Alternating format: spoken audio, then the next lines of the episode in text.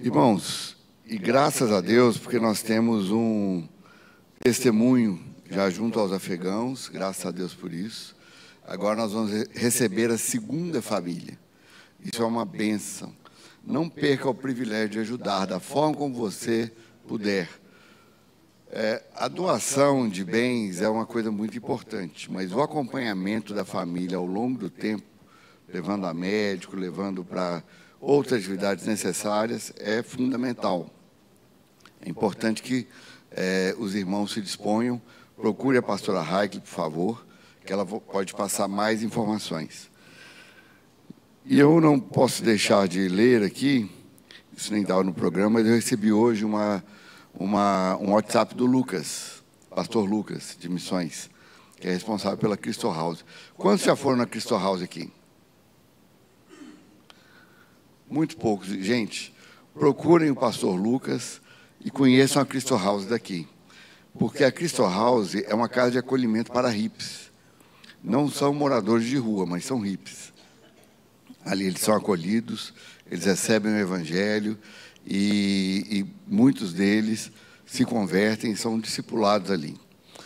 E existe uma, uma Crystal House também em São Tomé das Letras. Eu estive lá com ele essa semana e a casa está funcionando muito bem. Agora eu vou ler para vocês, perdão, que existe uma demanda maior e eu queria que nós orássemos por ela. Isso foi enviado por um dos irmãos de São Tomé das Letras, que faz parte do grupo lá da, da Crystal House de São Tomé das Letras. Diz assim: Bom dia, queria relatar que vi relatar o que vi em Alto Paraíso, que é a cidade mais mística do Brasil, próxima a Brasília. O que vi foi pessoas realmente perdidas espiritualmente pelas ruas. Tem muitas igrejas evangélicas, mas essas são tradicionais e não alcançam de maneira eficaz essas almas. Tinha um trabalho da Caverna de Adulão, que tem aqui também em Belo Horizonte, é, que é um, um trabalho mais alternativo, capaz de alcançar os hips de lá, mas simplesmente acabou. O líder é, desse trabalho disse: agora acabou. Também tem o irmão Jossi, muito atuante, mas está numa igreja muito tradicional do lugar. Portanto, ele cumpre um papel não tão líquido de maneira a penetrar nas cavidades espirituais onde vivem os hips, malucos e místicos. Existe ainda o Seba, é, existe ainda o Seba. Esse maluco é crente e até prega pelas, pelas cavidades, mas se porta meio contrito, não entendi isso aqui, e tem uma fazenda que deve liberar para trabalhos novos evangélicos. Comparando um lugar pelo outro, digo que São Tomé, de São Tomé Alto Paraíso, sinto que aqui existe realmente um trabalho evangelístico diferente pelo reino. E lá não existe com poder de coasão, é, coação, né? direcionado aos alternativos. Sendo assim, percebo de fato a diferença e a importância do trabalho Cristo House. Valorizemos o que o Senhor nos deixou viver. E oremos para que em Alto Paraíso tenha também um grupo especializado que não se deixe enganar pelas riquezas e propostas místicas budistas daquele lugar. Jesus nosso amigo íntimo nos conceda autorização e ousadia do fundamento de uma igreja em Alto Paraíso. Intrepidez é o nosso lema. Amém. Isso é um testemunho de um trabalho que já vem sendo feito há anos pelo nosso irmão pastor Lucas.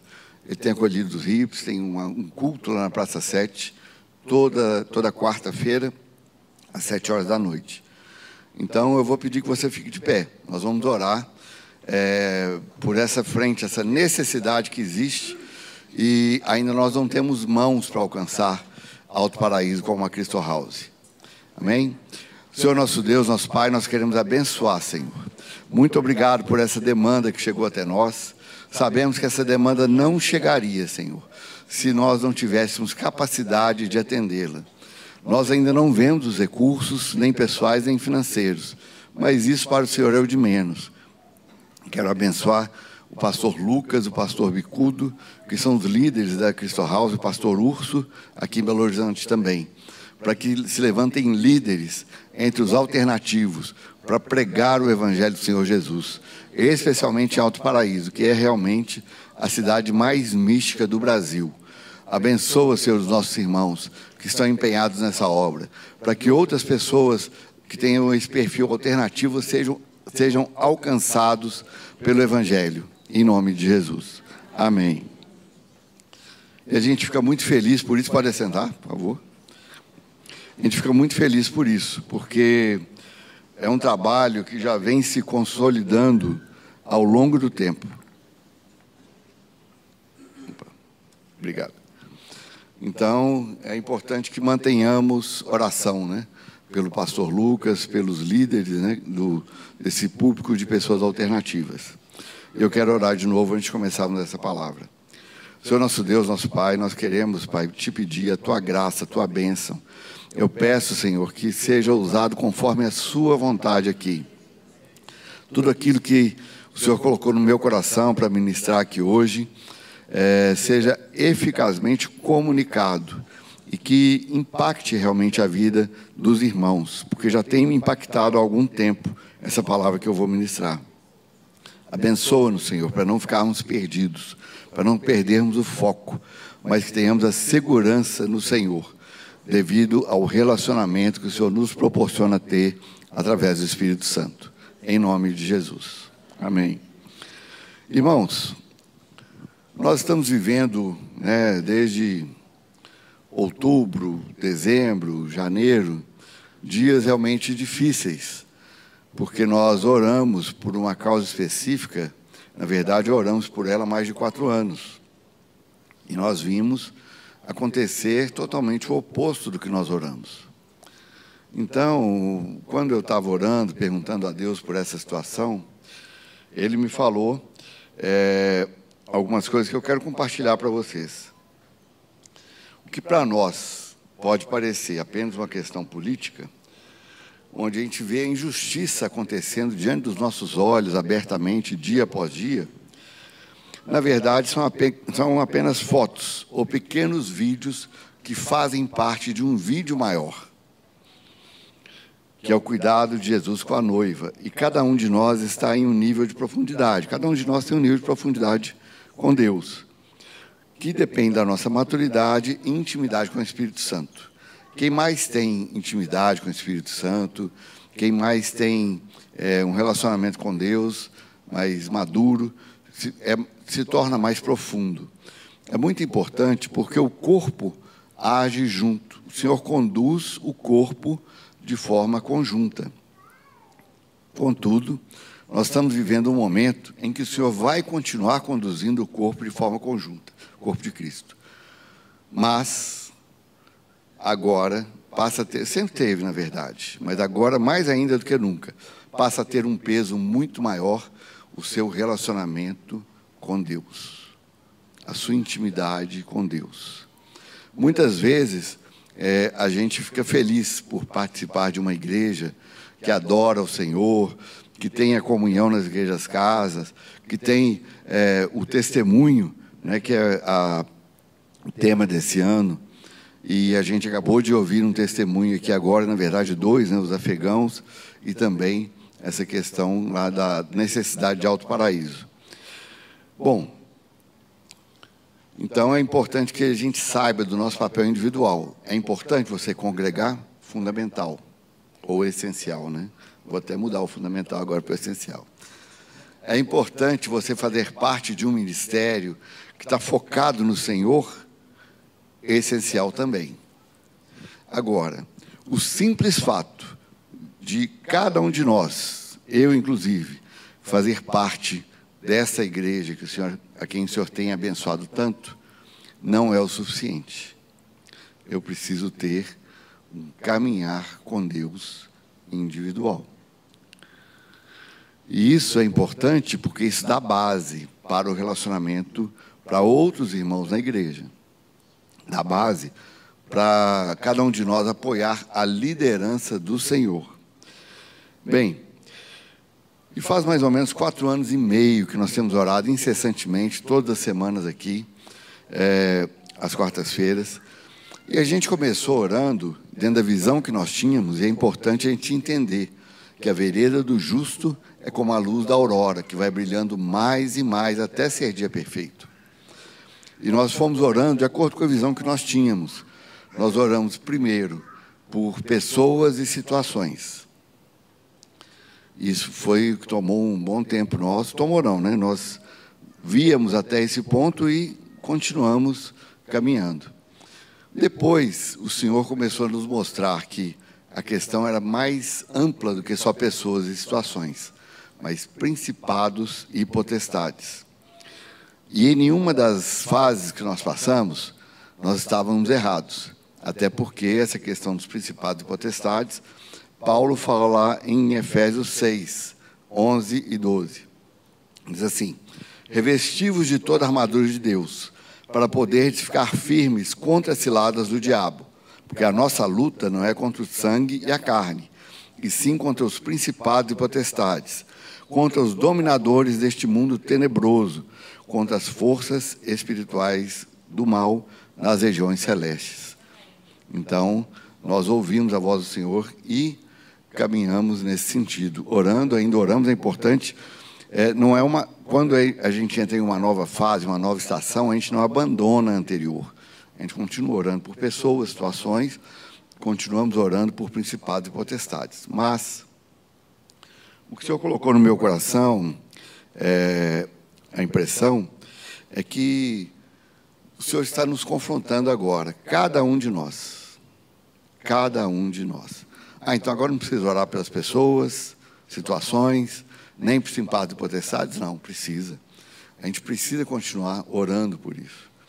Em Deuteronômio, é, nós vamos ver aqui, que está escrito em Deuteronômio 8,2. Qual o propósito do Senhor conduzir o povo de Israel por aquele deserto?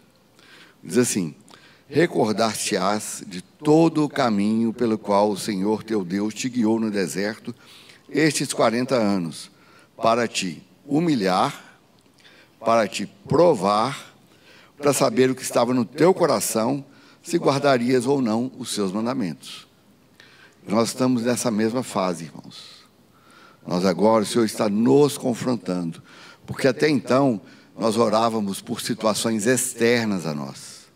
Agora o Senhor está nos confrontando, cada um de nós, porque nós precisamos crescer em Deus. E nós só cresceremos em Deus se permitirmos que o Senhor nos confronte. O Senhor pode te confrontar, mas se você não aceitar, você vai perder o que tem de mais precioso, que é o carinho do Pai. A disciplina é um carinho de Deus conosco, um cuidado, um zelo, para que nós, ao crescermos a cada dia, não fiquemos perdidos em ilusões, mas que nós tenhamos essa plena certeza do Deus a que nós estamos servindo e também é, o propósito disso. Então, é, lembre-se disso, nós vamos ler esse versículo mais na frente. E Deus está guiando a sua noiva por essa peregrinação nessa terra para nos preparar para chegarmos em casa. Vou contar uma história rápida. Missionários que trabalharam durante cinco anos no campo, voltando para casa, era de navio, uma história mais antiga. Eles chegavam de navio e eles avistaram é, um monte de gente, grande banda, né? Tocando e tal. E eles acharam que era para eles. Só que eles estavam viajando de terceira classe. Os que desceram primeiro estavam na primeira classe. Quando eles chegaram a descer, eles viram que o povo tinha todo ido embora. O marido ficou revoltado com aquilo. Poxa, nós depois de 50 anos servindo no campo, ninguém da igreja daqui para nos receber e tal, e foram para casa. Aí chegar, a esposa fez uma lista de coisas que precisavam comprar, o marido saiu para comprar e falou assim: olha, conversa com esse Deus seu aí e pergunta para ele é, por que, que nós não fomos honrados ao chegar em casa. Ele saiu, quando ele voltou, ele perguntou para a esposa: e aí, você perguntou para o seu Deus aí por que aconteceu isso? Ela falou: perguntei. E o que, que ele respondeu? Nós ainda não chegamos em casa. A nossa casa não é aqui nessa terra. Nossa casa é nos céus. mas existe um caminho a ser trilhado para chegarmos nessa casa. Bem, é, parte dessa palavra, ela foi inspirada por um, uma palavra do irmão Romeu Bornelli, que me ajudou muito na construção é, daqui para frente dessa palavra. Porque existe um caminho, eu quero chegar no arrependimento, e o irmão é, contribuiu muito com isso. Bom, ah, antes eu tenho que falar uma coisa para vocês. Atos 19, 11 e 17. E Deus, pelas mãos de Paulo, fazia milagres extraordinários, a ponto de levarem aos enfermos lenços e aventais, do seu uso pessoal, diante dos quais as enfermidades fugiam das suas vítimas e os espíritos malignos se retiravam. E alguns judeus exorcistas ambulantes tentaram invocar o nome do Senhor Jesus sobre, sobre possessos de espíritos malignos, dizendo: desconjuro-vos por Jesus, a quem Paulo prega. Os que faziam isso eram sete filhos de um judeu chamado Seva, sumo sacerdote. Presta atenção no que. É um texto conhecido, você já sabe, mas presta atenção na sequência. Mas o espírito maligno lhes respondeu: Conheço a Jesus e sei quem é Paulo, mas vós, quem sois? Se nós estivéssemos diante de uma situação dessa, expulsando espíritos malignos, o que, que aconteceria? Pense em você, se eu tivesse nessa situação, o que, que aconteceria? Os espíritos imundos fugiriam, ou eles diriam: Ó, Jesus eu conheço. Paulo, que escreveu quase metade do Novo Testamento, eu conheço. Mas e você, quem é? Essa é uma pergunta para uma reflexão pessoal. Nós precisamos achar a resposta para essa pergunta. E continua o texto. E o processo de espírito maligno saltou sobre eles, subjugando a todos, e de tal modo prevaleceu contra eles que, desnudos e feridos, fugiram daquela casa.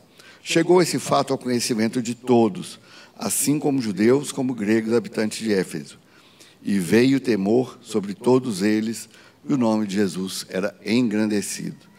Mesmo esse fato triste, uma vergonha lá para esses judeus, filhos do sumo sacerdote, tendo acontecido, isso glorificou o nome de Jesus. E aliás, o que deve palpitar a nossa vida é que o nome de Jesus seja glorificado através das nossas vidas. Então é importante a gente estarmos atentos. E a gente precisa ficar conectado com Deus, a gente precisa ter um relacionamento com o Espírito Santo, para não vermos tudo que acontece natural, de forma natural, e não conseguirmos discernir o impacto intelectual, é, espiritual daquele momento. Exemplo: o que houve nas eleições? Muitos ficamos perdidos, mas nós precisamos discernir o que está acontecendo. Cada um de nós. É lógico que a liderança da igreja dá a direção. Mas é muito importante.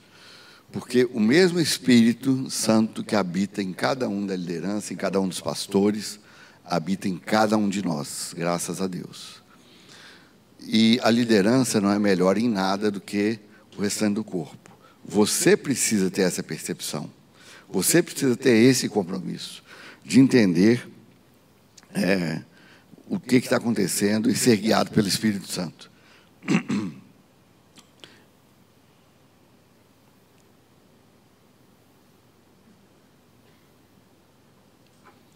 Este é o momento que Deus nos confronta de forma individual para que cresçamos e o conheçamos mais e mais a cada dia. Vou ler de novo para vocês se lembrarem, recordarem de Deuteronômio 8:2. Recordar-te-ás de todo o caminho pelo qual o Senhor teu Deus te, te guiou no deserto esses 40 anos, para te humilhar, para te provar, para saber o que estava no seu coração se guardarias ou não os seus mandamentos. Então é para isso que o Senhor nos conduz pelas estações no deserto. Nós estamos vivendo agora uma delas importante, e é esse o objetivo do Senhor, que a gente que a gente mesmo perceba o que está no nosso coração. E isso nos leva ao arrependimento. Isso nos leva a uma busca cada vez mais íntima do Senhor. Amós 4,12 diz: Portanto, assim te farei, ó Israel, e por isso te farei. Prepara-te, ó Israel, para te encontrares com o teu Deus. O Senhor está nos ensinando que devemos nos preparar para nos encontrarmos com o nosso Deus. E esse é um processo contínuo. Não acaba nunca, até aquele dia quando estivermos na glória com Jesus. Porque Oséias 6,3 fala: é, conheçamos e prossigamos em conhecer ao Senhor. Como a alva, a sua vinda é certa, e ele descerá sobre nós como a chuva, como chuva serôdia que rega a terra. A pastora Elisângela, ela gravou um, um Café Mais Palavra essa semana, e ela fala muito sobre isso. O foco principal é a escola Devarim, que já foi anunciado aqui, mas ela usou esse texto também, Oséias 6,3. O conhecer aqui que a Bíblia se refere não é um conhecer mental, conhecimento. Eu sei como é o Senhor, eu sei por onde ele anda. Não, é um crescimento é um, é, para conheçamos de forma relacional, tenhamos relacionamento com Jesus. Esse é o objetivo. E qual que é a chave para isso? O que, que pode ser feito para que a gente alcance isso? O que é, é, pode ser feito é nós termos um coração contrito e quebrantado. Salmo 139, 23 e 24 diz: Sonda-nos, ó Deus, e conhece os nossos corações, prova-nos e conhece os nossos pensamentos, vê se há em nós algum caminho mau e guia-nos pelas veredas eternas. A gente já leu isso aqui muitas vezes, tem vários, vários versículos no Salmo 51 e em vários outros salmos abordando essa questão de arrependimento. Opa. E o irmão Bornelli, ele, ele traz algumas definições nessa palavra dele, que eu, é, foi muito bom, contribuiu muito comigo, mas a mais simples é o seguinte: verdadeiro arrependimento acontece quando você fica do lado de Deus contra você mesmo. Já pensou o que é isso? você ficar do lado de Deus contra você. Porque se você ficar do seu lado contra Deus, você vai justificar tudo.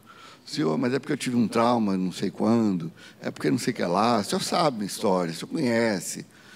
Não, não é isso que Deus quer. Ele quer que nós ficamos, fiquemos ao lado de Deus, ou do lado de Deus, contra nós mesmos, contra a nossa natureza carnal, contra aquilo que nós somos ainda. Temos a natureza divina em nós, mas ainda temos uma natureza caída, né, que, que habita em nós. E é essa natureza caída que nos leva a pecar. Aqui uma definição importante. Quem nós somos? Nós somos pecadores em busca de santidade ou nós somos santos é, fugindo do pecado? Não dá tempo de ouvir cada um. Eu vou responder. Nós somos santos fugindo do pecado. Se você tem dúvida, você sabe o quanto que a igreja de Corinto, de Corinto deu trabalho para Paulo. O quanto que as coisas eram desorganizadas lá. Mas se você ler os primeiros versículos, ele fala aos santos que moram na cidade de Corinto. Apesar de todos aqueles problemas que a gente sabe, eles eram santos. Cada um de nós que já aceitou Jesus no seu coração, tem um relacionamento com ele, é um santo. Então, como é que eu posso pecar? O pecado na vida de um verdadeiro cristão é um acidente. Você pode pegar o carro aqui para viajar para qualquer lugar. Pode ser que fure o pneu. Pode. Pode ser que você bata numa mureta em outro carro. Pode. Pode ser que o motor funda. Fundiu o motor. Pode. Mas você saiu daqui para que o seu pneu seja furado? Não. Você saiu daqui para bater numa mureta ou num, num outro carro? Não. Você saiu daqui para que o motor do seu carro funda? Não. Mas isso pode acontecer. Então, o pecado na vida do cristão é um acidente. Não é uma coisa comum para nós. Não deve ser, pelo menos. Amém? E agora, eu quero me aprofundar mais é, na questão do arrependimento. Romanos 2,4 diz: Preste atenção que é muito importante. ou desprezas a riqueza da sua bondade e tolerância, da sua é de Deus, né? Bondade, tolerância e longanimidade, ignorando que a bondade de Deus é que te conduz ao arrependimento? Isso é uma resposta para nós. Porque muitas vezes a gente luta pelo arrependimento, se esforça e não consegue. Nós só conseguiremos quando tivermos clareza de que é a bondade de Deus que nos conduz ao arrependimento. Segundo Timóteo 2, de 24 a 26, diz o seguinte: Ora, é necessário que o servo do Senhor não viva a contender, e sim deve ser brando para com todos, apto para instruir, paciente, disciplinando com mansidão os que se opõem, na expectativa de que Deus lhes conceda não só o arrependimento, ou seja, quem concede o arrependimento é Deus, é, não só o arrependimento para conhecerem plenamente a verdade. O arrependimento nos leva a conhecer plenamente a verdade. E quem é a verdade? Jesus é a verdade. Então, o arrependimento que o próprio Deus provê para nós, não é esforço nosso, nos leva a conhecer a verdade. Mas também um retorno à sensatez livrando-se eles dos laços do diabo, tendo sido cativos para, por ele para cumprirem a sua verdade. Então, irmãos, ou desprezas a riqueza da sua bondade, tolerância e longanimidade, ignorando que a bondade de Deus é que te conduz ao arrependimento? É Deus que nos conduz. Deus lhes conceda não só o arrependimento, para conhecerem plenamente a verdade, mas também o retorno à sensatez. Então, é o Senhor que nos conduz ao arrependimento. Agora, para isso, nós precisamos estar disponíveis. E qual é uma evidência do arrependimento? Mateus 3, 7 a 8, é, João Batista estava, batizando lá às margens do Jordão, e diz assim: Vendo ele, porém, que muitos fariseus e saduceus vinham ao batismo, disse-lhes: Raça de víboras, quem vos induziu a fugir da ira vindoura? Produzir, pois, frutos dignos de arrependimento. Se você se arrepende, se você tem uma vida de arrependimento, você vai produzir frutos dignos de arrependimento, que é o testemunho. Você vai testemunhar muitas vezes sem falar nada para ninguém. Não que seja dispensável falar, mas as pessoas vão ver em você a diferença. Eles vão ver que você tem alguma coisa diferente. E vão te perguntar: o que, que você tem? Aí você tem a oportunidade de testemunhar. Atos, em Atos 26, 19 a 20, quando Paulo estava em frente, o, o diante né, do rei Agripa, ele disse: Pelo que, ó rei Agripa, não fui desobediente à visão celestial, mas anunciei primeiramente aos de Damasco e em Jerusalém por toda a região da Judéia e os gentios que se arrependessem e se convertessem a Deus, praticando obras dignas de arrependimento. Obras dignas ou coerentes com arrependimento. Irmãos, aqui nós temos é, dois assuntos sendo abordados nesses quatro últimos textos que lemos. Aqui fica claro para nós que quem nos conduz ao arrependimento é o próprio Deus através do Espírito Santo operando em nós, pela nossa busca, pela nossa intimidade que temos com Deus. E quem verdadeiramente se arrepende, produz frutos dignos de arrependimento. Agora, certamente nós não conhecemos todas as árvores que existem no mundo. No Brasil é que nós conhecemos muitas árvores frutíferas. Qual de vocês já viu uma árvore fazendo força para dar fruto. Alguém que já viu árvore fazendo força para dar fruto? Não. É uma coisa natural daquela árvore que é frutífera. Ela produz frutos. Da mesma forma, é necessário um empenho, é necessário uma dedicação, mas não esforço, para que nós é, demos frutos para que as pessoas vejam Jesus em nós. Existe um caminho para isso. É o arrependimento, é um confronto. Deus nos confrontando. A parte mais importante dessa palavra é, primeiro, Deus está nos confrontando. a todos. É importante que você entenda isso.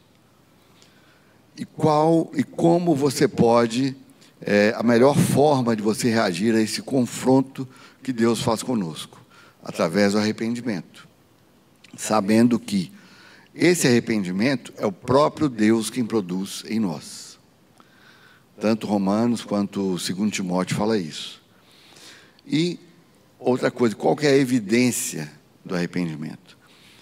Existe também um conceito que é muito importante, muito válido. O arrependimento significa uma mudança de direção. É como a gente fala da conversão, né? Converteu e, e a gente estava indo num caminho. Jesus nos encontrou nesse caminho. E através do arrependimento, a gente muda de direção. Então é importante a gente ter essa consciência. É o Senhor quem produz. Na verdade, Deus quer operar em nós. Gente, Ele não precisa de nós, mas Ele escolheu operar em nós. Agora, a pergunta é: o meu coração está pronto para que o Senhor opere através de mim? Essa é uma pergunta que nós temos que fazer todos os dias. O meu coração está pronto, está disponível para que o Senhor opere através de mim? Isso cada um de nós precisa responder ao Senhor.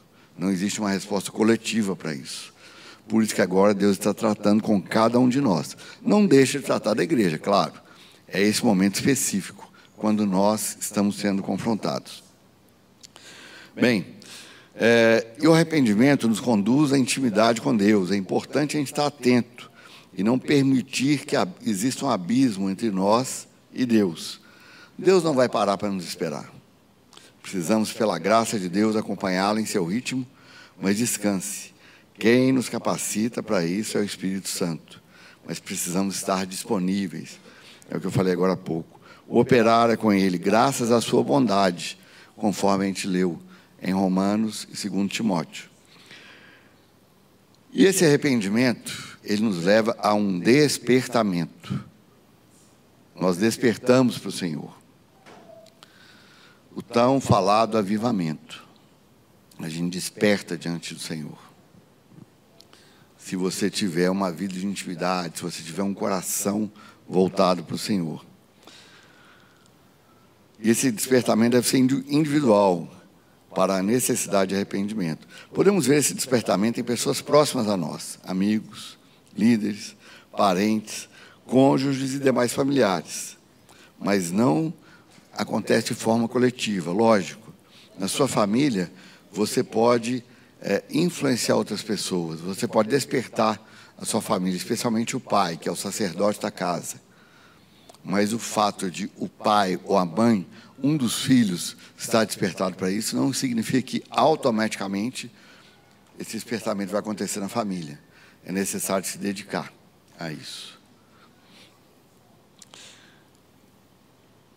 É, porque esse despertamento deve ser individual, deve ter raiz em cada um de nós. Isso não é coletivo. Beneficia muitas pessoas, mas a base é individual. Não se engane. Se esse despertamento não nos leva a amar mais a Jesus, que despertamento é esse que nós estamos vivendo? Se você não ama mais o Senhor, pense bem. Se o arrependimento não for profundo, nós teremos uma satisfação mental. Isso me preocupa muito, porque nós temos aqui uma adoração maravilhosa, como nós tivemos hoje, temos todos os domingos. E a minha preocupação é que cada um de nós saiba, meu Deus, que ambiente é aquele? Eu saio dali numa paz. E fique só nisso. Que você não veja o Senhor, esse é um perigo. Você está aqui no meio dos irmãos, os irmãos ministrando, os irmãos participando, mas isso te transforma. A palavra, nós temos aqui é, na comunidade pessoas mais do que capacitadas para trazer palavras, palavras profundas. E isso pode nos trazer uma satisfação mental, como se a gente visse uma peça de teatro, lisse um livro. Nossa, que livro ótimo, que peça de teatro maravilhosa. Mas isso não nos transforma. Não se iludam. O Evangelho não é para satisfazer a nossa alma. O Evangelho é para que nós sejamos confrontados. O Evangelho não melhora ninguém. Ninguém fica melhor por causa do Evangelho, não se iluda. O Evangelho nos confronta e nos transforma. Se nós não estivermos vivendo isso, nós precisamos parar e buscar do Senhor o que está acontecendo. Se você não estiver sendo confrontado, se você não estiver chorando na presença do Senhor, se, você, se o Senhor não estiver te mostrando coisas que você precisa mudar, fique atento. Como já dizia um pastor antigo que alguns conheceram, pastor Rogerinho, ele falava: meu irmão, se você não está passando por nenhuma tribulação, procure uma igreja. Quando você ouvir o evangelho, o apelo, levante a mão e aceite Jesus. Porque é impossível você estar vivendo como cristão nesses dias e não estar passando por tribulação. O motivo já foi mais do que explicado aqui por vários irmãos. O terceiro céu está apertando o segundo e os demônios estão vindo para cá, cada vez com mais avidez. Isso é normal, porque maior é o que está em nós do que aquele que está no mundo, sem problema nenhum. Então, eu quero só repetir mais uma vez: o arrependimento acontece quando você fica do lado de Deus contra você. Precisamos morrer, irmãos, para nós mesmos. Não estamos falando de atos aqui, de atitudes. A única atitude que é importante é nós colocarmos a boca no pó. Essa é uma atitude importante. Colocarmos a, a, gota no, a, a, boca no pó. E Paulo ora pelos Efésios, no capítulo 1. Eu não vou ler a oração toda por causa do tempo, mas vou ler só uma parte. Que Cristo, o Pai da glória, vos conceda espírito de sabedoria e de revelação no pleno conhecimento dele. Espírito de sabedoria e de revelação. Só obtém isso quem busca o Senhor. Porque a sabedoria não vem da alma, nem a revelação vem da alma, o Senhor revela ao nosso espírito. E a sabedoria, é, ela vem do, através do Espírito Santo. Tiago nos fala disso. Nós conhecemos Salomão, que foi o homem mais sábio lá do Novo Testamento. Deus deu a ele sabedoria. E para nós, o corpo de Cristo, Tiago diz: Você quer sabedoria? Busque a sabedoria que vem do alto. Porque a sabedoria humana é maligna carnal e um outro adjetivo que eu não me lembro aqui agora. Hã? Demoníaca, isso mesmo. Bem, irmãos, mas tudo bem, Marley. E essa situação do Brasil, como é que vai ficar? Primeiro, é, nós temos uma responsabilidade sobre ela. Nós, como igreja, de orarmos, de nos dedicarmos ao Senhor, de jejuarmos mas entendendo que o Senhor está nos confrontando. Nós estamos indo contra nós mesmos. Porque é muito fácil ver a corrupção que acontece em qualquer lugar do país. Mas você sondar o seu coração e a corrupção no seu coração. Mentirinha, isso aqui não prejudica ninguém. Isso aqui é mentira branca. Não sei se tem mentira branca, azul, vermelha, verde ou de qualquer outra cor. É mentira então não é apropriado para um filho de Deus. E é importante que nós confiemos em Deus, porque em Apocalipse 3,7, Paulo, o, o, Jesus, fala para a igreja de Filadélfia.